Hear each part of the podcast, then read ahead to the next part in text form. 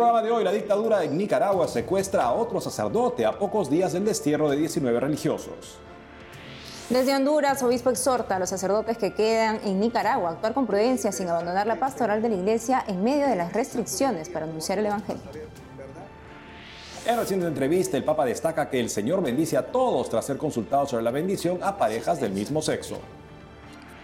Sacerdote colombiano muere en accidente de tránsito en Angola, su lugar de misión.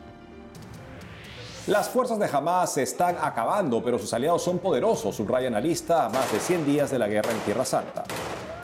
Bueno, Natalie, en Lima estamos de aniversario. Así es, Eddie, estamos felices hoy porque celebramos el 489 aniversario de la Fundación Española de Lima, reconocida también como la ciudad de los reyes porque su fecha es próxima a la Epifanía. Así es, gracias por acompañarnos en su programa de Noticias con Enfoque Católico EWTN Noticias. Soy Eddie Rodríguez Morel. Bienvenidos, yo soy Natalie Paredes. Empezamos las noticias desde Nicaragua, en donde no acaba la persecución del dictador Daniel Ortega a la iglesia. Otro sacerdote fue secuestrado por el gobierno a pocos días del destierro de 19 religiosos. Aquí los detalles. Me permiten darles un abrazo, no preciso ni decir. El Señor esté con ustedes. Él es el padre Ezequiel Buenfil. Desde el pasado 16 de enero, dos días después de la expulsión del país de los obispos y sacerdotes que se encontraban presos, no se sabe dónde está. La abogada e investigadora nicaragüense Marta Patricia Molina confirmó este miércoles al diario La Prensa de Nicaragua que el sacerdote fue detenido sin mediar cargos. Lo que sé es que lo secuestró la policía. A mí me informaron el lunes. No sé si ya lo expulsaron. Hasta hoy no me han dicho si ya lo mandaron a cualquier frontera para expulsarlo. El padre Buenfil, de nacionalidad mexicana, era rector del convento San Juan Newman, en Chinandega, al oeste de Nicaragua. Era conocido por evangelizar en redes sociales. Solía compartir el Evangelio y su homilía diaria. Y me dijo, sin merecerlo, sígueme. Evangelizaba en los alrededores de su convento. Desde el pasado 24 de diciembre no comunica en sus redes sociales. La página del convento no comunica desde el 11 de enero. El mismo día que fue detenido el 16 de enero, el Ministerio del Interior de Nicaragua despojó de la personalidad jurídica a nueve ONGs, incluida la Fundación Misioneros Consagrados del Santísimo Salvador de la congregación a la que pertenecía el padre Buenfil. Esta congregación tiene presencia en Nicaragua desde el 2018. Desde Honduras, el obispo de la diócesis de Danlí, en su momento dispuesto a recibir a sacerdotes nicaragüenses perseguidos durante lo peor de la crisis, también opinó sobre la reciente liberación de los 19 religiosos, entre ellos el obispo de Matagalpa, Rolando Álvarez, sentenciado en forma ilegal a 26 años de prisión. Veamos. Bien, yo eh, es que mm, utilizo más el tema, eh, la palabra expulsión eh, me cuesta mucho pensar que esa sea una liberación en el sentido que yo tengo de, la palabra, ¿no? Eh, porque realmente eh, lo que ellos hubieran deseado, todos ellos, era retornar a sus lugares donde estaban sirviendo como pastores. los seminaristas continuar sus estudios, su formación, los obispos, los sacerdotes, eh, lo ideal hubiera sido que habiendo nacido en esa, en esa misma tierra, en su mismo país, retornaran em, eh, a, a, sus labores sin condiciones. ¿Por qué Monseñor Álvarez pudo haber aceptado su destierro a diferencia de otras oportunidades, Monseñor Canales? Bueno, es una pregunta eh, muy interesante, pero eh, quizá con el tiempo lo vamos a saber, ¿verdad? Yo tengo entendido por fuentes confiables de que eh, al día siguiente de su captura en la curia eh, episcopal de, Matagalpa, Monseñor Rolando Álvarez ya recibió la, la opción de, de no ir a la cárcel, pero irse fuera del país. Y él entiendo perfectamente su postura, no entendió por qué tenía que salir del país cuando no había cometido ningún delito y había sencillamente practicado un derecho fundamental de la persona humana como es el derecho eh, a la libre expresión. Y en este momento yo más bien creo que ha sido una imposición que, que le han dado a él. Monseñor José Antonio, ¿cuál es su mensaje a las comunidades que se quedan sin sus obispos y sin sus párrocos? Yo les invito eh, a que se mantengan firmes en la fe, ¿verdad? Como la primitiva comunidad cristiana que hace dos mil años eh, tuvo que vivir la clandestinidad y, salió airosa eh, con, el anuncio del Evangelio de Jesucristo. Finalmente, Monseñor José Antonio, ¿qué mensaje le diría al clero que aún queda en Nicaragua? Bien, que hagan todo lo que puedan hacer, ¿verdad? que no se dejen llevar por las críticas que puedan haber eh, de, sectores de la iglesia que no están viviendo allá lo, lo, que, lo que ellos sí están viviendo. Ellos saben lo que hacen, saben hasta dónde pueden llegar y pues que sigan allá, ¿verdad? Con prudencia, con discreción, pero eh, sin abandonar eh, lo que significa la, la, la, pastoral de la iglesia, con todo y las restricciones que están teniendo para que puedan realmente anunciar el Evangelio. Me permiten darles un abrazo, no preciso ni decir. En Colombia, la iglesia actúa y se pronuncia sobre una de las zonas más pobres y abandonadas que hace poco sufrió embates de la naturaleza. Sobre esto y más, informa nuestra corresponsal Lida Lozada. El pasado domingo 14 de enero, el padre Jorge Luis Rodríguez, un sacerdote colombiano que desde el 2021 dirigía una misión en Lombe, Angola, perdió allí la vida en medio de un accidente vial. Según informó la congregación de los padres vicentinos a la que pertenecía el religioso, el mal estado de la vía ocasionado por fuertes lluvias presentadas en la zona durante los últimos días produjo la pérdida de control del vehículo en el que se movilizaba el religioso junto a otro sacerdote y dos misioneras quienes están fuera de peligro. En medio de una sentida y masiva asistencia de la comunidad que acompañaba el padre Jorge Luis, este miércoles se llevó a cabo la misa fúnebre en presencia de su cuerpo. Posteriormente fue trasladado hasta el cementerio de la comuna de Malange. Así lo recuerda uno de sus compañeros de ordenación. Muy tristes de su partida así tan inesperada a sus 57 años de edad. Realmente sentimos mucho esto y nos unimos a su familia, a sus hermanas, a sus hermanos tan queridos también por esta, por esta dolorosa noticia, esta pérdida tan lamentable. En este video difundido a través de redes sociales quedó registrado el momento exacto de otra tragedia que por estos días enluta a toda Colombia. El repentino desprendimiento de esta montaña también ocasionado por fuertes lluvias, sepultó a decenas de personas.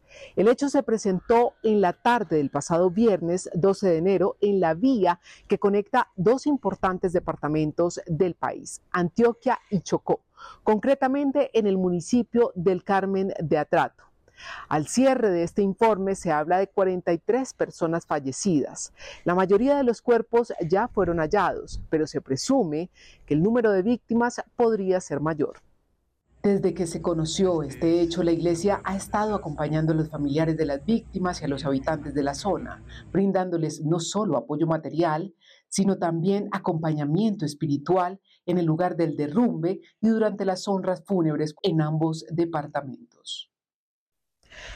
Durante estos días, el obispo de la región, Monseñor Mario Álvarez, ha sostenido encuentros con diversos actores gubernamentales.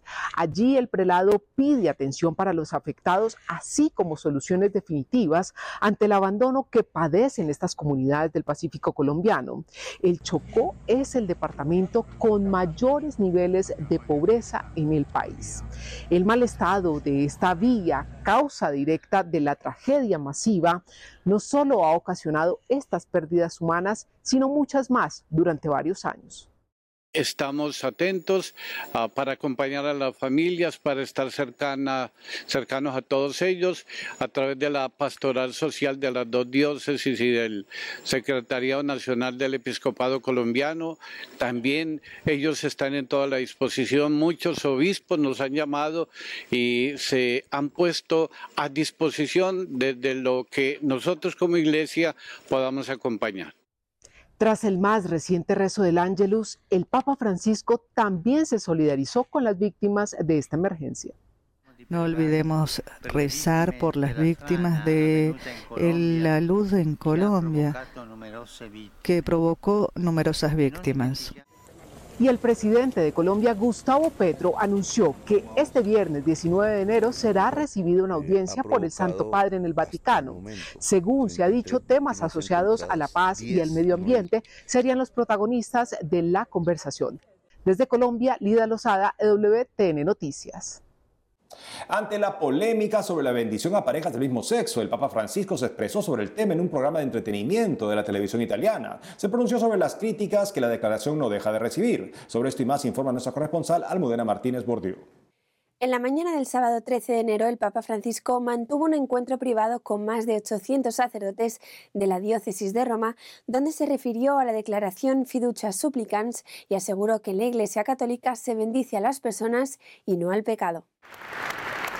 En el encuentro realizado en la Basílica de San Juan de Letrán de Roma, el Santo Padre respondió a las preguntas sobre la bendición de las parejas del mismo sexo, afirmando que no cambia la doctrina sobre el sacramento del matrimonio entre un hombre y una mujer.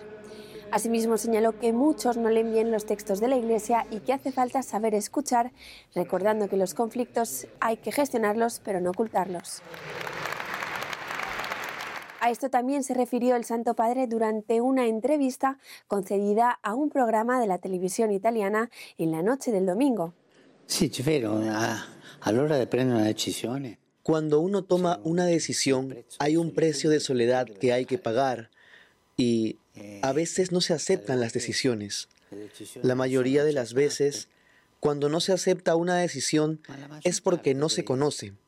Yo digo, cuando no te guste una decisión, ve y habla, expresa tus dudas y ten una discusión fraterna.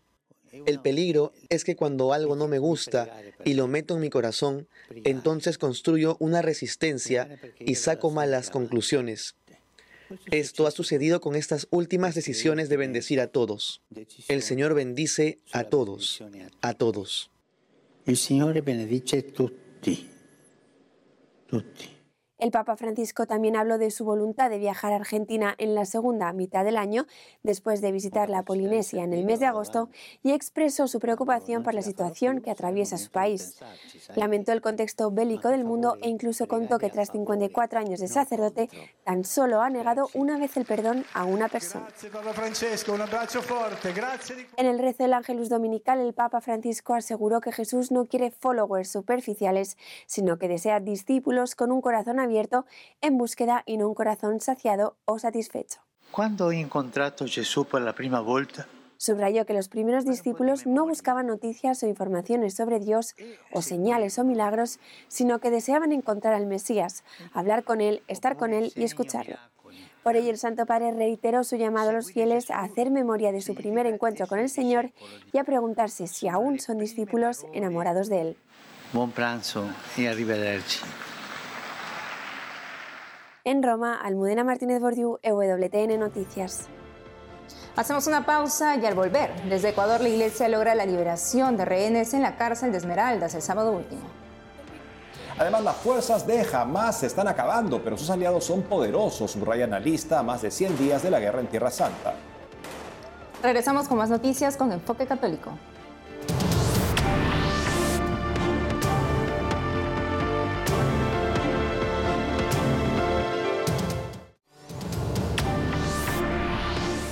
En Ecuador se vive un amplio despliegue de policías y militares que han logrado mitigar en cierta medida el temor de la gente tras la crisis de inseguridad a inicios de enero, instigada por el narcotráfico, entre otros. El pasado fin de semana, la Iglesia Católica desempeñó un rol crucial en una operación de rescate de 11 rehenes en la cárcel de Esmeraldas, al norte de Ecuador. Desde Quito, informa Doménica Moreno. Los funcionarios del Servicio Nacional de Atención a Personas Privadas de la Libertad, SNAI, fueron liberados el pasado 13 de enero, tras cuatro días secuestrados por los presos. Las autoridades mantuvieron diálogos con los presos a través de mediadores designados por la Iglesia. En esta operación intervinieron el obispo de Esmeraldas, Monseñor Antonio Crameri, el padre Antonio Maeso, del Vicariato Apostólico de Esmeraldas, el gobernador de la provincia, coronel Javier Buitrón, representantes del SNAI, de la Policía Nacional y de las Fuerzas Armadas. El papel de la Iglesia ha sido de diálogo, no de mediación, eh, de negociación, simplemente un diálogo porque lo que la Iglesia en fin quiere es salvar vidas. Estábamos convencidos que si hubiera pasado una erupción con la fuerza, hubiera podido pasar que eh, lamentábamos muertes de ambos lados y eso la iglesia quiere evitarlo porque la iglesia está para la vida. En medio de la creciente ola de inseguridad y violencia que afecta al país, la Conferencia Episcopal Ecuatoriana hace un llamado a sus compatriotas para no dejarse llevar por el miedo ni hundirse en el pesimismo o la desesperanza.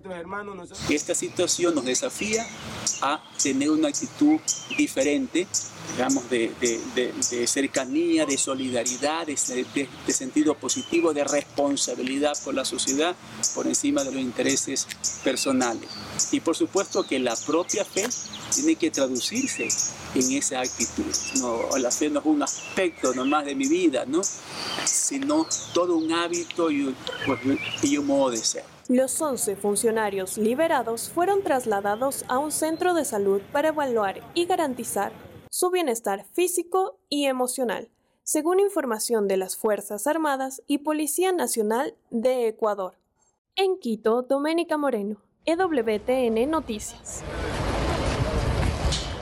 En Tierra Santa siguen los ataques a Israel por parte de grupos respaldados por Irán. Un representante del gobierno de Irán advirtió que continuarán hasta que Israel termine la guerra contra Hamas en Gaza. La situación configura una amenaza a que el conflicto se extienda en Medio Oriente. Aquí lo último de la guerra en Tierra Santa.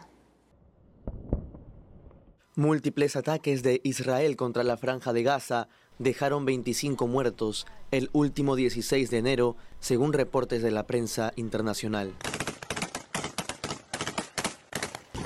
Cuatro localidades en el norte y sur fueron bombardeadas. Dos días antes, al cumplirse 100 días del inicio de la guerra en Tierra Santa, el grupo terrorista Hamas publicó videos con rehenes. En uno de ellos, tres secuestrados piden a las autoridades israelíes que tomen las medidas necesarias para regresarlos a casa. En un siguiente video muestran a dos de los rehenes sin vida por un supuesto ataque israelí. El portavoz del ejército de Israel, Daniel Hagari, negó la veracidad de la información. Son más de 130 rehenes en manos de Hamas. Sharon Aloni Cunio es una ex rehén israelí. Su esposo sigue secuestrado por Hamas. En una entrevista con Associated Press contó su experiencia. La casa de al lado fue bombardeada y decidieron movernos a otro lado porque todas las paredes se nos estaban cayendo encima, con vidrios y todo. Entonces trajeron una ambulancia, disfrazaron a mi esposo como un cadáver, lo cubrieron con una sábana blanca y me vistieron con ropa tradicional árabe. Nos metieron dentro de la ambulancia que nos llevó al hospital de Yunis, donde nos quedamos ahí hasta el final. Solo nos dieron pan de pita que estaba mohoso. Nos lo comimos. Todos tuvimos diarrea y vómitos. Y al mediodía, como a las tres o cuatro normalmente, nos trajeron un plato con arroz y un pedacito de carne. Eran como seis de esos para doce personas y muchas de ellas con las que estoy agradecida se quitaron la comida de la boca para nuestras niñas. Los católicos de la Franja de Gaza, refugiados en la parroquia Sagrada Familia, no dejan de celebrar la Santa Misa. El padre Gabriel Romanelli, párroco de la Sagrada Familia, leyó la carta del postulante Soheil Abu, donde relata cómo son estos días en la parroquia. Se averió nuestro generador de electricidad. Así que empezamos a orar y celebrar la Santa Misa en la oscuridad, usando solo las linternas para ver. Pero a pesar de toda la oscuridad entre nosotros, hay una luz que siempre brilla y brilla. Es la luz de Jesucristo. Él es la luz de la fe y del amor. Desde el Vaticano, ante un grupo de franciscanos que sirven en Jerusalén, el Papa Francisco reiteró su pedido de rezar por el fin de la guerra en Tierra Santa. El conflicto en Tierra Santa se extiende por más de 100 días. Para tener más perspectiva al respecto, estamos en la línea con Alberto Fernández. Él se dedica a temas de análisis de política internacional. Señor Fernández, gracias por estar con nosotros. Gracias. Señor Fernández, ¿qué es lo que hace que el conflicto se siga prolongando? Bueno, eh, primero es claro que estamos quizás más, más cerca hacia el fin que al principio del conflicto, pero eh, eh, ambos bandos tienen razón por, por, por, tener, por estar en conflicto. Claro, fue el lado de los palestinos de Hamas que a propósito, o sea, eh, inició este conflicto el 7 de, de octubre. Y claro, Israel está tratando de responder de una forma a esa violencia con su propia violencia, o sea, una respuesta militar a los ataques de Hamas. Entonces, ambos bandos han logrado algo, pero todavía quieren quizás lograr algo más. ¿Qué prioridad tiene para Israel el rescate de los rehenes? Yo diría que es importantísimo. Las encuestas dicen que es algo muy importante para el pueblo de Israel, pero también eh, grandes mayorías, según estas encuestas, también quieren ver el fin de, del, del Estado terrorista en Gaza, o sea, del, del eh, la asistencia de Hamas en Gaza. ¿Cómo está la capacidad de ataque de Hamas? Pues Hamas ha sufrido mucho. Eh, claro, ha, lanzado miles de cohetes contra Israel, todavía tiene miles de, de guerrilleros, de, de combatientes, eh, muchos escondidos en estas, estos más que 500 kilómetros de, túneles subterráneos que existen en Gaza. Entonces todavía tiene cierto poder. Yo diría que la gran potencia, el gran poder no es en sí Hamas, es los aliados de Hamas en la región, en el Líbano, en Siria, en el Yemen, y eso claro le dan más peso a, a, lo que está, a, a los ataques de, de Hamas. ¿Cuál es la última información sobre estos países de Oriente Medio que están involucrados en este conflicto y cuáles serían las consecuencias? Bueno, ese es el gran temor de muchos, es que todavía existe peligro, peligro que la guerra pudiera ampliarse, o sea, que pudiéramos ver un eh, eh, ensanchamiento del conflicto. Claro, desde el principio hemos visto que grupos terroristas en el Líbano, Siria, Irak y el Yemen han compartido una forma, vamos a decir, bastante básica o bastante limitada en el combate contra Israel. Y detrás de todos estos grupos y de Hamas, claro, es una red eh, creada por Irán. Irán es el gran, vamos a decir, el, el maestro de esta orquesta que todavía está moviendo estas fichas eh, contra Israel. Señor Alberto Fernández, gracias por habernos dado esta perspectiva sobre la guerra en Tierra Santa. Gracias. Esta semana celebramos a San Marcelo, el Papa que acogió a los arrepentidos que negaron a Cristo. Conozcamos cuál es la mayor enseñanza del Santo Pontífice con el Padre Jorge Hidalgo, vicario de la parroquia San Juan Bosco en La Pampa, Argentina.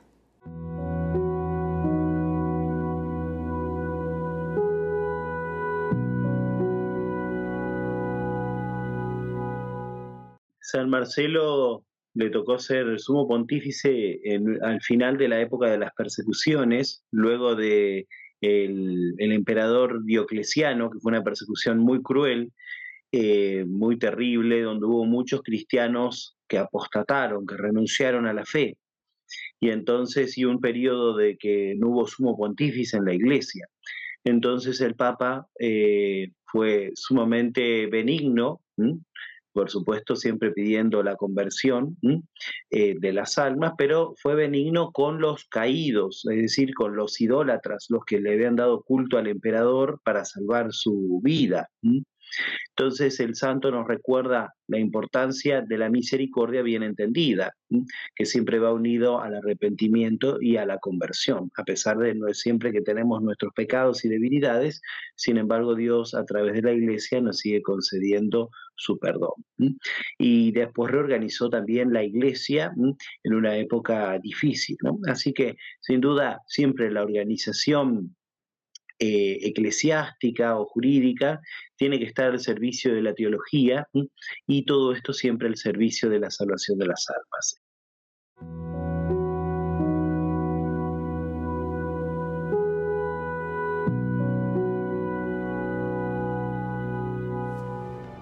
Nos despedimos recordando que hoy inicia la semana de oración por la unidad de los cristianos promovida por la Santa Sede. Esta semana pidamos a Dios por la paz, la reconciliación y la unidad en la verdad. Hasta mañana.